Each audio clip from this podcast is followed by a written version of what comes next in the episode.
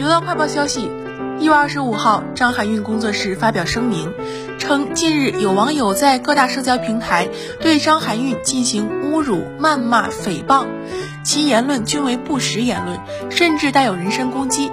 对此，工作室已经委托律师事务所进行取证，要求相关网络主体删除侵权言论。对此，网友们均表示支持。网络空间不是法外之地，支持维权，支持小花维护自身权益。